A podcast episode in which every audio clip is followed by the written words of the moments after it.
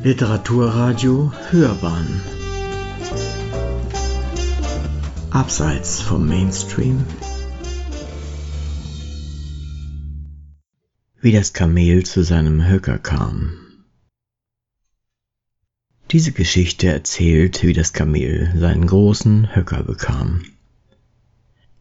Am Anfang der Zeit, als die Welt noch ganz neu war, und die Tiere eben erst begannen für den Menschen zu arbeiten, war da ein Kamel, das lebte mitten in der heulenden Wüste, weil es nicht arbeiten wollte, und nebenbei war es selbst auch ein Heuler. Also war es höchst unerträglich untätig und fraß Zweige und Dornen und Tamarisken und Wolfsmilch und Stacheln. Und wenn irgendjemand es ansprach, sagte es, ähm, nur ähm und weiter nichts.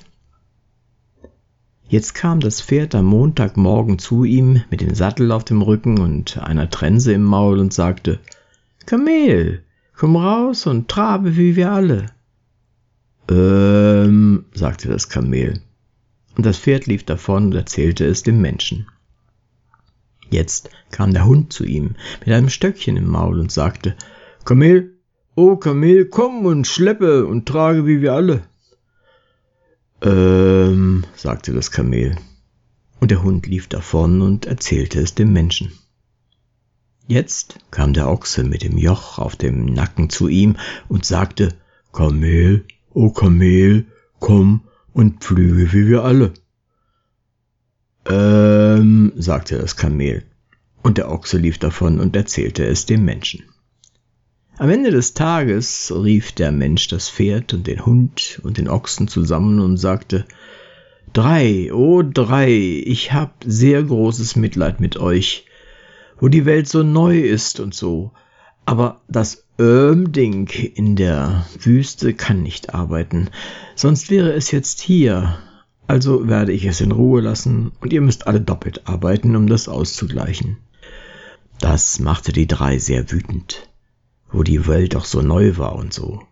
Und sie hielten ein Palaver und ein Indaba und ein Panchet und ein Powwow am Rande der Wüste, und das Kamel kam, höchst unerträglich untätig, Wolfsmilch kauend und lachte sie aus. Dann sagte es, na, ähm, und ging wieder davon. Jetzt kam der Djinn aller Wüsten in einer Wolke von Staub herangerollt. Djinnis reisen immer so, weil es Magie ist. Und der Djinn hielt an, um mit den dreien zu palavern und zu powwowen. Djinn aller, Djinn aller Wüsten, sagte das Pferd, darf irgendwer so untätig sein, wo die Welt so neu ist und so? Sicher nicht, sagte der Djinn. Nun, sagte das Pferd, da ist ein Ding mitten in deiner heulenden Wüste, und es ist auch selbst ein Heuler mit einem langen Hals und langen Beinen, und es hat seit Montagmorgen keinen Schlag Arbeit getan. Es will einfach nicht traben. Hui, sagte der Djinn und pfiff, das ist mein Kamel bei einem Gold von Arabien. Was sagt es dazu? Es sagt ähm, sagte der Hund, und es will weder schleppen noch tragen. Sagt es noch irgendwas anderes? Nur, ähm. Und es will nicht tragen, sagte der Ochse. Sehr gut, sagte der Djinn, ich werde ihm das Öhm schon zeigen, wenn ihr bitte einen Moment warten möchtet. Der Djinn wickelte sich in seinen Staubmantel und flog über die Wüste und fand das Kamel höchst unerträglich, untätig, wie es sein Spiegelbild in seinem Wasserloch betrachtete. Mein langer und blubbernder Freund, sagte der Djinn, was höre ich da, dass du nicht arbeitest, wo die Welt so neu ist und so? Ähm, sagte das Kamel. Der Djinn setzte sich hin, stützte das Kinn in die Hand und begann eine große Magie auszudenken, während das Kamel sein eigenes Spiegelbild in dem Wasserloch betrachtete. Du hast den dreien seit Montagmorgen zusätzliche Arbeit beschert. Alles wegen deiner unerträglichen Untätigkeit, sagte der Djinn, und er fuhr fort, Magie auszudenken, mit dem Kinn in der Hand. Ähm, sagte das Kamel. Deiner Stelle würde ich das nicht nochmal sagen, sagte der Djinn. Du könntest es einmal zu viel sagen. Blubberer, ich will, dass du arbeitest. Das Kamel sagte wieder, ähm, aber kaum hatte es das gesagt, als sein Rücken, auf den es sehr stolz war, anschwellen sah, zu einem großen, dicken, schwabbelnden Höcker anschwellen. Siehst du das? sagte der Djinn. Das ist dein eigenes Ähm, das du durch deine Verweigerung der Arbeit auf dich herabgebracht hast. Heute ist Donnerstag und du hast keine Arbeit getan seit dem Montag, als die Arbeit anfing. Jetzt wirst du arbeiten. Wie kann ich das? sagte das Kamel, mit diesem Öm auf meinem Rücken. Das ist mit Absicht so gemacht, sagte der Djinn, weil du die ersten drei Tage versäumt hast. Jetzt wirst du drei Tage lang ohne zu essen arbeiten können, weil du von deinem ähm leben kannst. Und sage nie, dass ich nichts für dich getan hätte. Verlasse die Wüste und geh zu den Dreien und benimm dich. Öhm dich. Und das Kamel öhmte sich mit Öhm und mit allem und ging fort, um sich den Dreien anzuschließen.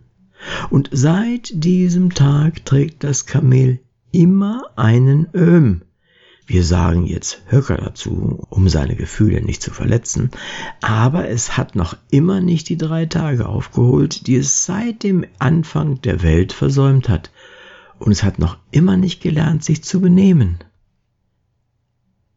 Der Öhm des Kamels ist ein hässlicher Klump. Das sieht man ganz deutlich im Zoo. Doch sehr viel hässlicher noch ist der Öhm, der vom Trägheit und vom Abhängen kommt. Kinder und Große wie du mit etwas wenig zu tun kriegen den Öhm, kamelischen Öhm, den Öhm, der trüb ist und grau. Aus dem Bett klettern wir mit krauslichem Kopf und mit Ächzen und Krächzen im Rachen. Wir frösteln und blinzeln und grunzen verstopft beim Anblick von Bad, Schuhen und Sachen. Ich möcht mich gerne im Winkel vergraben. Jawohl, und du solltest auch einen haben. Krieg ihn, Öhm, kamelischen Öhm, den Öhm, der trüb ist und grau. Hilft es nur, nicht herumzuhocken, nicht mit dem Buch am Kamin zusammenzusacken. Man ergreife stattdessen Schaufel und Hacken und grabe, bis man schwitzt über alle vier Backen. Und dann wirst du sehen, dass Sonne und Wind gemeinsam mit dem Gartengin wegpusten den Öhm, den grässlichen Öhm, den Öhm, der trüb ist und grau. Ich krieg ihn genauso wie du, wenn ich manchmal zu wenig tu. Wir kriegen alle den Öhm, kamelischen Öhm, Kinder und Große, auch du.